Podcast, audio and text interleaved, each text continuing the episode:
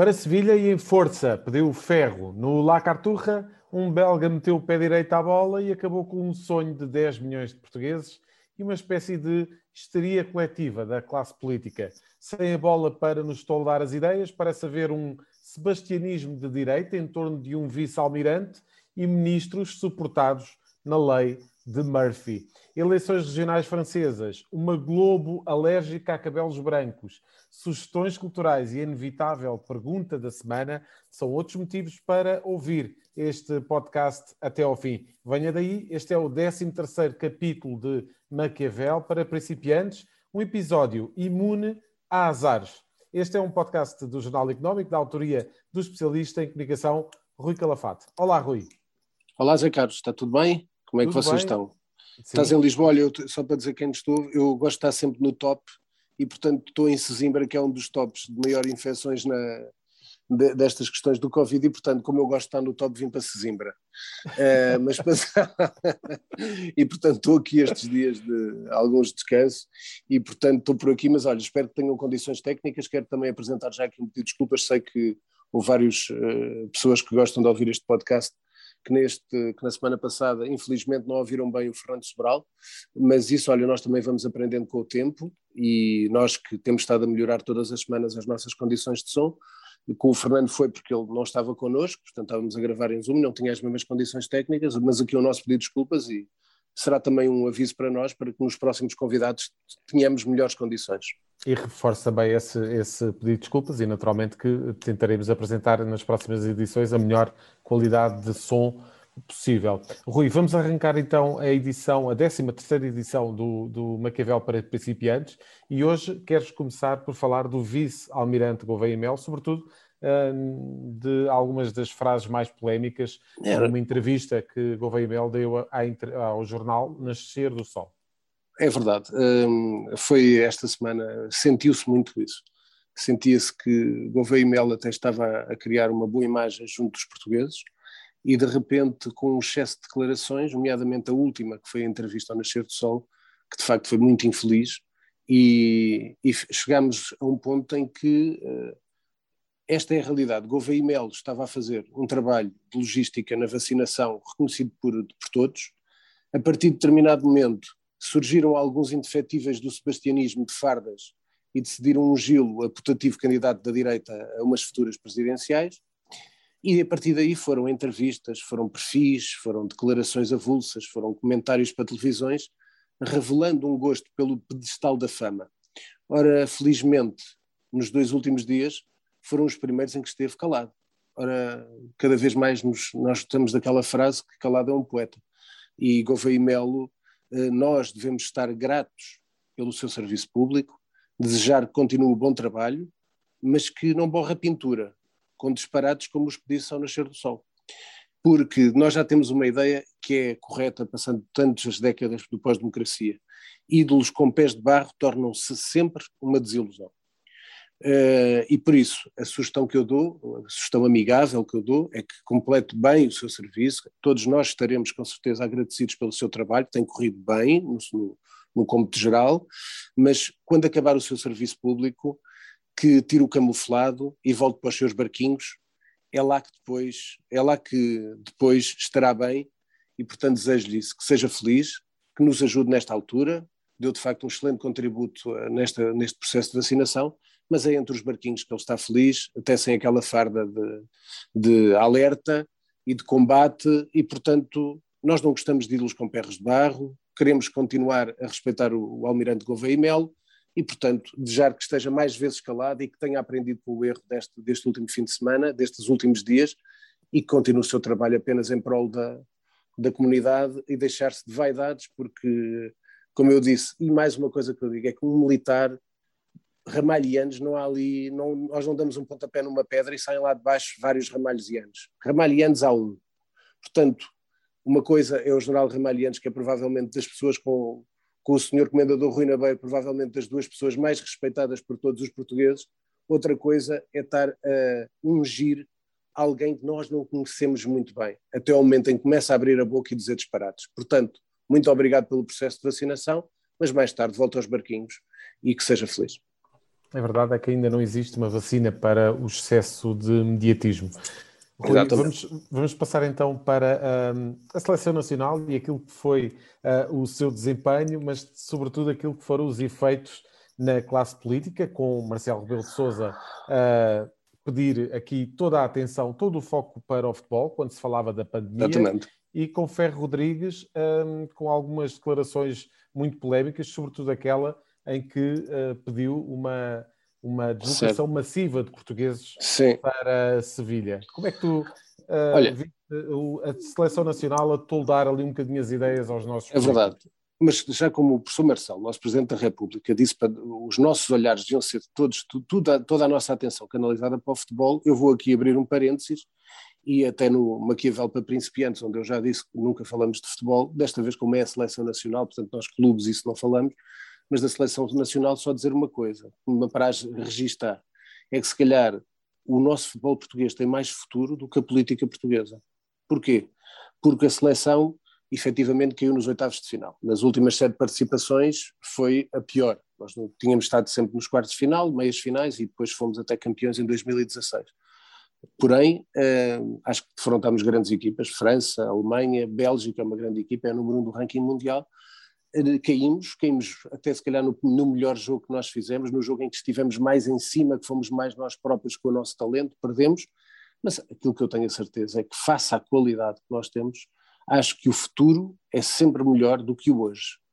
O amanhã traz, traz sempre novas esperanças. E, portanto, como eu escrevi nessa noite, o Qatar 2022 está daqui a um ano, portanto é trabalhar para se calhar ali com 70%, 80% dos jogadores que está ali naquela, naquele grupo de trabalho, destes 26 que foram desta vez, há com certeza jogadores, mesmo os mais velhos, se calhar são aqueles que vão aguentar, portanto Cristiano Ronaldo acho que vai aguentar mais um ano e o Pep continua imperial, mas temos de facto muito, muito talento, temos que continuar, a nossa formação dos clubes continua a trabalhar muito bem, portanto há, muita, há uma minadora infindável nos nossos clubes de futebol, nas nossas academias. Quanto à parte da política, aí é que eu já não sei como é que nós estamos, já hoje parece-nos pouquinho, e amanhã se calhar vai ser muito difícil o que é que vem de por aí. As camadas jovens também não, não, é, não também não, não, melhor, é, não é, aí está, é isso mesmo. Uh, ora bem, o que é que eu vi? Vi aqui duas coisas que são importantes salientar. Um, ehm, vi Marcelo, que tudo dedicado para o futebol. Como nós nos lembramos, Marcelo pediu autorização à Assembleia da República, que foi concedida para ir a Sevilha, Presidente da República, Pública, segundo, segundo mais alto cargo do Estado, Ferro Rodrigues, após aquele talvez estava emocionado e ali um bocadinho excitado com a, com a nossa passagem aos oitavos de final, quando diz uma presença, exigiu uma presença massiva dos portugueses em Sevilha, ele não tinha de facto a noção sequer, primeiro, que há uma grande parte dos portugueses, nomeadamente da, da área metropolitana de Lisboa, que estão inibidos de se deslocarem com, sem a questão da certidão digital de vacinação, e, e portanto, além disso, esqueceu-se que Sevilha é das zonas mais vermelhas da, da Europa ao nível de, nível de, novas infecções, o que seria um pandemónio para cá, face ao que já vivemos na, na atualidade. Ora bem, Aqui ainda o mais grave é que depois Ferro Rodrigues voltou a falar da questão massiva no, no, na, no, próprio, na própria Casa da Democracia, no próprio Parlamento, e no dia a seguir já deixou de ir. Mas o pior não é isso, é que ele deixou de ir, muito bem, acho que até fizeram muito bem os dois, como fez o primeiro-ministro da Bélgica. Também não foi, disse logo que era preciso cautelas. Nós é que andávamos aqui neste folclore do futebol, estas duas maiores figuras do Estado. António Costa disse logo que ia ver o jogo em casa, é bom que se reconheça isso, mas Ferro Rodrigues e Marcelo pareciam, pareciam não sei, os marretas, os velhos dos marretas a irem juntinhos para, para Sevilha. Ora bem, o que é que aconteceu depois? Que é isso que às vezes as pessoas não compreendem. Foi notícia depois no jornal e depois do Correio da Manhã confirmou que Ferro Rodrigues afinal não foi a Sevilha, mas foi para a altura, sua casa, portanto a altura no Algarve. Uh, foi passar o fim de semana ao Algarve. Ora bem, houve gente, eu critiquei, eu e toda a gente, uh, mais ou menos racional, porque eu costumo dizer, quem não, quem não o critica e não abre os olhos para isto, ou é assessor do governo dele, ou é ainda por cima é assessor e tem perfis, perfis falsos e anda a chamar nomes a quem uh, diz as verdades, que também acontece, que é um nojo, tem que se dizer a verdade, ou, uh, ou é assessor, como eu disse, ou é fanático, ou por último é aquilo que me parece, ou é um burro. Porquê? O que é que eu quero dizer às pessoas? nós sabemos que a partir de haver a certidão digital de vacinação, qualquer pessoa pode deslocar-se. Correto. Ninguém diz o contrário. Mas nestas figuras mais altas do Estado deve haver o dever, deve haver o, o exemplo, Exato. deve ser dado pelas mais altas instâncias do Estado. Ora bem, nós tivemos um fim de semana em que aqui as pessoas de Lisboa, muitas com certeza já têm também a tal certidão, como tem o Sr. Ferro Rodrigues, mas que ficaram em Lisboa por causa destas uh, limitações impostas pelo governo de circulação para fora da área metropolitana de Lisboa. Nós tivemos o Presidente da, da Assembleia da República com os primeiros lives de sol, foi a correr para, para o Algarve. Dizem-me assim, então, mas ele não podia ir? Pode. Com certeza que pode, se tiver a certidão digital de vacinação, como qualquer cidadão português. Mas ele é a segunda maior instância do Estado. É a segunda maior figura do Estado por que não ficar mais aqui para dar o exemplo para as pessoas não andarem a tentar fintar as limitações impostas aqui à grande área metropolitana de Lisboa? E, portanto, o que eu digo é que muitas vezes em Portugal, quem ocupa os cargos de poder esquece dos exemplos que devem dar. Acham que é tudo normal. Um pouco, não sei se ainda iremos falar, do Eduardo Cabrita. Parece que não tem que dar exemplos. Ora bem, o Eduardo Cabrita, pelas notícias, e não foram desmentidas, até domingo ainda não tinha feito sequer uma chamada a apresentar os pêsames à família. Mas isto é admissível. apenas uma carta de condolências, não é? Uma carta de condolências. A viúva não... do trabalhador que. A viúva do trabalhador foi colhido pelo carro, pelo, pelo carro, oficial do ministro, que nem sabemos qual era a velocidade que ele ia, mas suspeitamos, como é óbvio, que fosse altas velocidades. Mas basta uma carta, nem um telefonema. É, é aquilo que eu estou a dizer, é o exemplo que se dá. Houve um erro. Com certeza que não era Eduardo Cabrita que ia ao volante, era um motorista, mas era o carro oficial do Estado. O ministro tinha que dar pelo menos uma chamada, como fez, não sei se te lembras, Zé Carlos, demorou um ano a, a, fazer uma chamada para, o cidadão, para a mulher do cidadão ucraniano, e só morto pelo, no, no, pelo CEF, e, e só o fez. Explodiu, não é? Explodiu só com pressão popular. Claro, claro só por, por, pressão popular é que agarrou no telefone e ligou para a senhora ucraniana. Neste caso, o ministro Eduardo Cabrita, com certeza que não é responsável direto, e mesmo é indireto porque era o carro, com certeza que sim, mas com certeza não era nada intencional, nem nada disso, com certeza que não, ninguém põe isso em causa. Há pessoas que não sabem ouvir as coisas.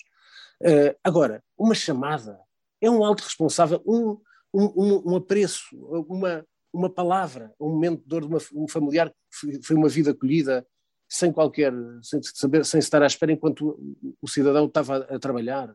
E, portanto, tal como eu digo, é preciso que as instâncias principais que nos representam, políticos, ministros, tenham a perfeita noção daquilo, das funções que desempenham. Do exemplo, aquilo que eu estou a dizer é, todos têm a liberdade de, de circular com a certidão digital sobre a vacinação, sim senhora, mas é o exemplo. Porquê é que não aguentaram dois dias em vez de ir agarrar num carro e correr para o Algarve, como o Ferro Rodrigues fez? Tem, tem o direito de fazer? Pois com certeza que tem. Não, não estamos aqui a dizer isso, que não tem o direito. Tem, mas é o exemplo. Que exemplos dá esta gente ao país? Tal como na primeira, como vocês se lembram, todos, eh, tu, eh, Zé Carlos Nuno também, pá, como vocês se lembram, quando houve o primeiro confinamento, Marcelo Rebelo de Sousa foi a correr para um bunker, em Cascais, na casa, e agora fala que nada pode ser desconfinado e que não vai nada vai voltar atrás. Como é que ele sabe isso? É cientista. Portanto, o que eu quero dizer é, Marcelo, sendo um homem com autoridade, porque há uma coisa que eu costumo dizer, é uma frase que é fantástica de verdade. Não há poder sem autoridade. Uma coisa é ter poder, outra coisa é não ter autoridade. Ora, quem exerce os cargos de poder tem de ter autoridade. E com estas uh, tomadas de posições, com estas faltas de exemplo, é a degradação da autoridade das figuras de poder. Chega-se a uma altura que já ninguém os respeita, ninguém os leva a sério. Por isso é muito importante a questão de saberem dar o exemplo nos momentos certos.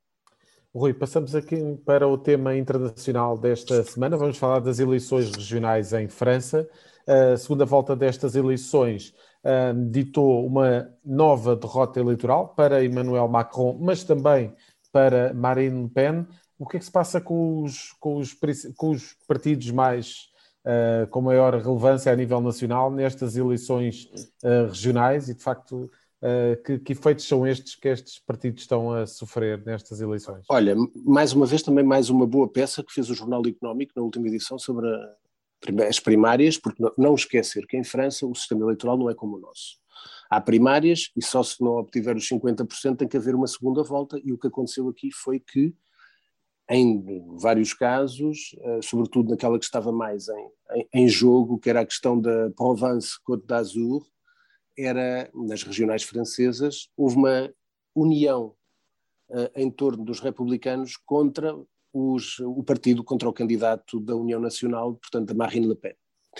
Ora bem, primeiro reconhecer o seguinte, portanto, para lá do sistema eleitoral ser diferente, ter a noção que os dois, os dois nomes mais fortes que se falam nas sondagens para as próximas presidenciais francesas não ganharam nada neste, neste último fim de semana. Sobretudo, tu falaste bem, eh, no partido do eh, Emmanuel Macron, o presidente em, em o, República em Movimento, Macron, que é praticamente não, é inexistente em termos de representação uh, nacional francesa, portanto é um partido criado, é um movimento criado pelo Macron, que lhe deu força e gás para ser Presidente da República, mas que não tem a mesma relevância de que tem uh, a figura de Macron a nível depois de todas uh, as províncias, portanto, e localidades francesas.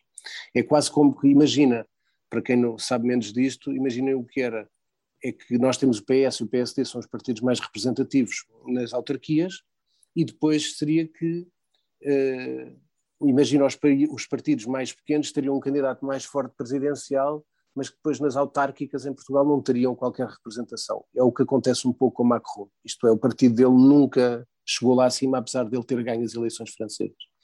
E como se deve saber, tanto a esquerda como a direita tradicional estiveram um pouco em, eh, em reconstrução, nomeadamente os, o, a direita com os, o partido que é os republicanos, de quem o, uma figura essencial deles foi Nicolas Sarkozy, que todas, quase todas as semanas, como nós sabemos, teve notícias sobre a sua prisão, sobre esquemas de financiamento ilegal das suas, das suas campanhas presidenciais, e, portanto, todas as semanas quase os republicanos têm notícias negativas, no entanto, tiveram um excelente resultado nestas, nestas uh, regionais francesas, porque tiveram candidatos contra uh, a parte, contra o, o partido da, da Marine Le Pen, a União Nacional, e, portanto, os republicanos tiveram um bom, um bom desempenho. Ora bem, o que é que há aqui dois prismas a ver?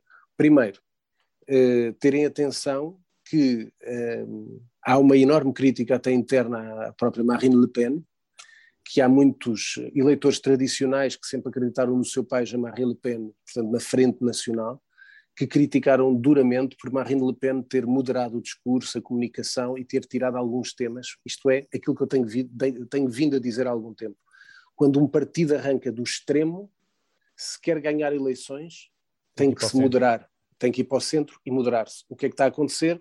As franjas mais extremistas ligadas à Frente Nacional, que deram origem à União Nacional da Marine Le Pen, neste momento estão contra este, esta uh, moderação do discurso da, da Marine Le Pen. Não é? Exatamente. E, portanto, este é um lado. Significa outro lado também, que as pessoas continuam a achar, a ter medo que a Frente Nacional, que a União Nacional, chega ao poder e, portanto, quando há uma segunda volta, esquerda e direita se unem para derrotar o candidato Marine Le Pen, como aconteceu. Por outro lado, é chamar a atenção que tínhamos dois grandes candidatos para as próximas presidenciais, uh, a mesma Macron e Marine Le Pen, e que agora, face ao resultado dos republicanos, vamos ver quem virá do, da área da direita, da antiga direita tradicional, surgida do, do antigo RPR, do, Jacques Chirac, da UDF, etc., que depois se juntou, quem virá da área dos republicanos para ser o candidato mais forte contra Macron e contra Marine Le Pen e poderá fazer a surpresa. Portanto, é uma, é uma enorme incógnita o que dirão as próximas presidenciais francesas. Voltamos as nossas antenas para o tema de mídia desta semana, de Maquiavel para principiantes. Uh, e Rui, um, temos aqui uma situação em que a Rede Globo um, começou por uh, não escolher, uh, deixar de escolher atores com mais de 80 anos e justificou essa decisão devido à pandemia. Entretanto, a Rede Globo parece estar a baixar essa fasquia etária e agora a ordem é para que os atores com mais de 60 sejam completamente afastados dos elencos das novelas. Temos aqui uma Globo avessa a cabelos brancos?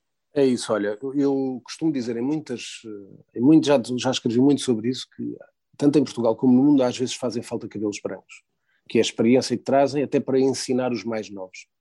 Um, e isso tem sido muito iluminado. Porquê é que eu falo aqui da Globo? As pessoas perguntam, mas porquê é que este está a falar agora de um canal brasileiro? Primeiro porque a Globo, quer se queira, quer não, para a minha geração e para cima, a Globo tem uma ligação enorme com Portugal.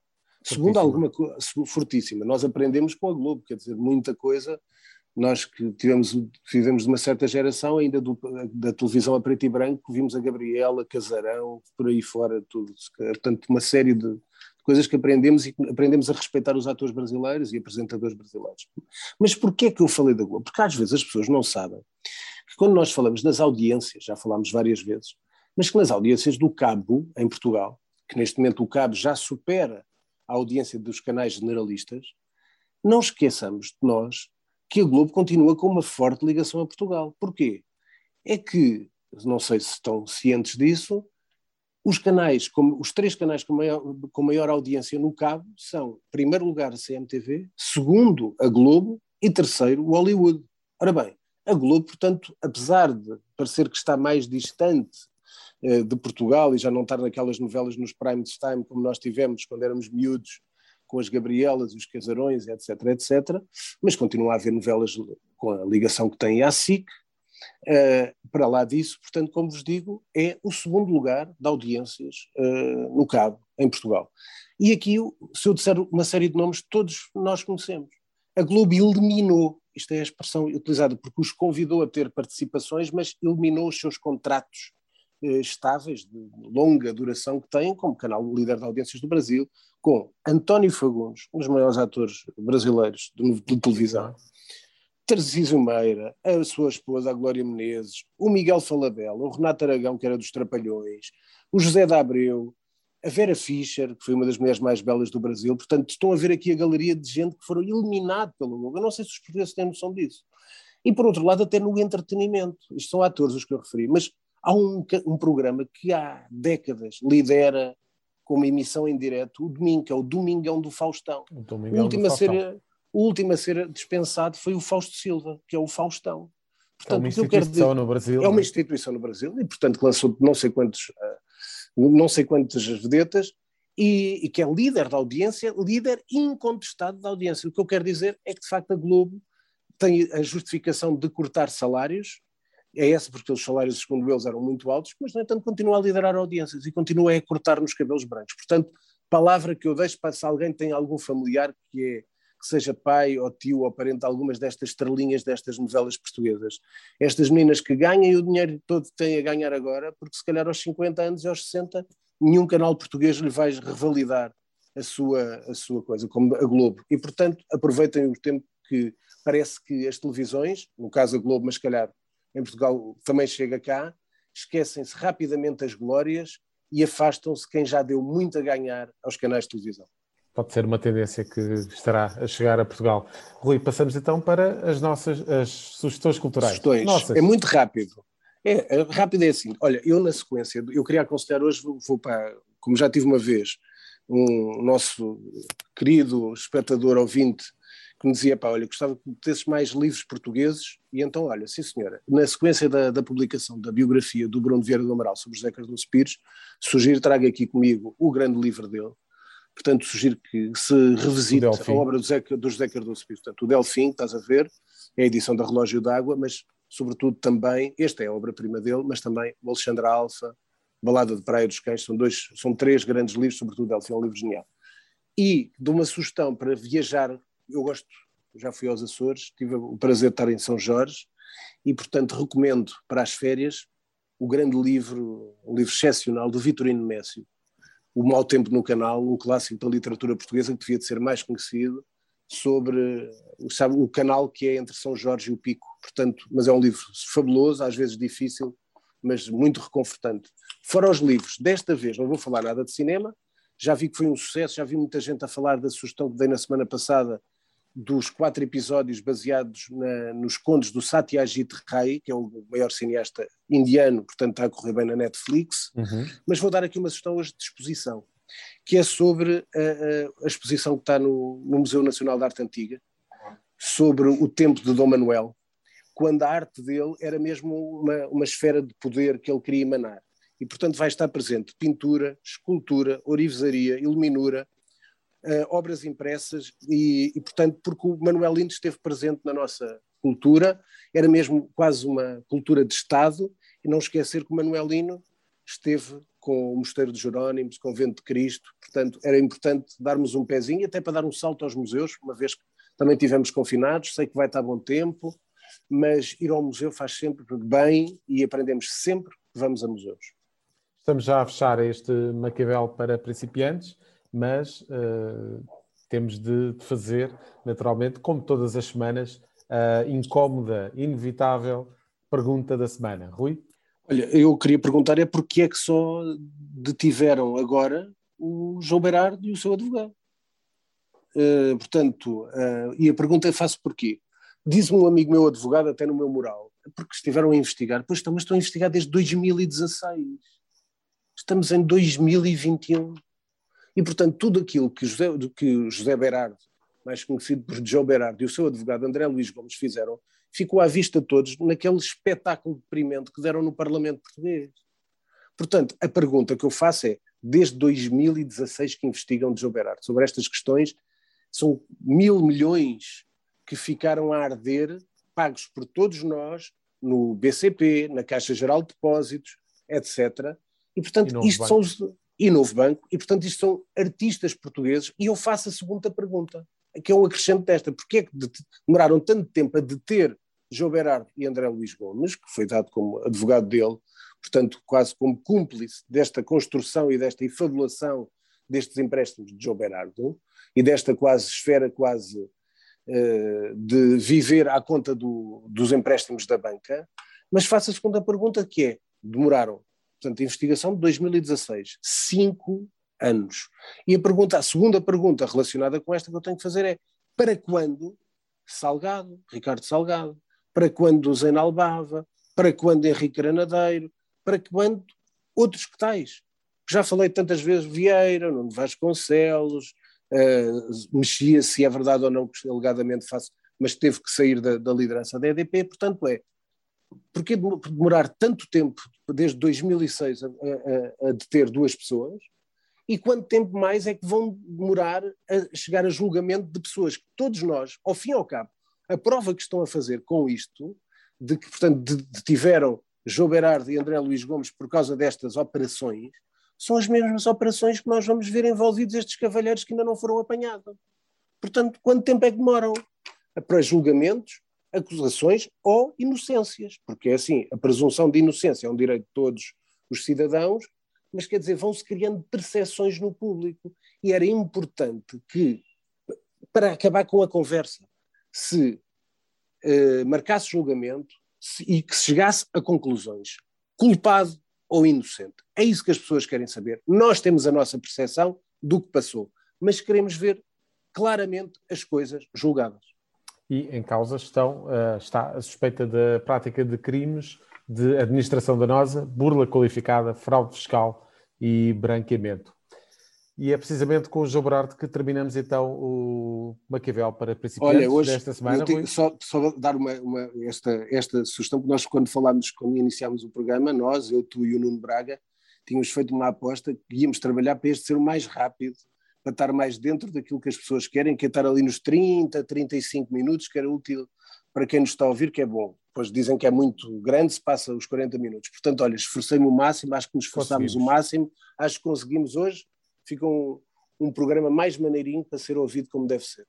Pois Cumprimentos fomos, a todos. Fomos é. muito disciplinados. É obrigado, verdade. Rui. Cumprimentos a, a todos. Um abraço, obrigado. muito obrigado. Tá. obrigado. Este, este, podcast da autoria de Rui Calafato conta com a condução de José Carlos Dourinho e o som é cuidado por Nuno Braga. A música está a cargo de Caspar. Fechamos o manual. Até para a semana.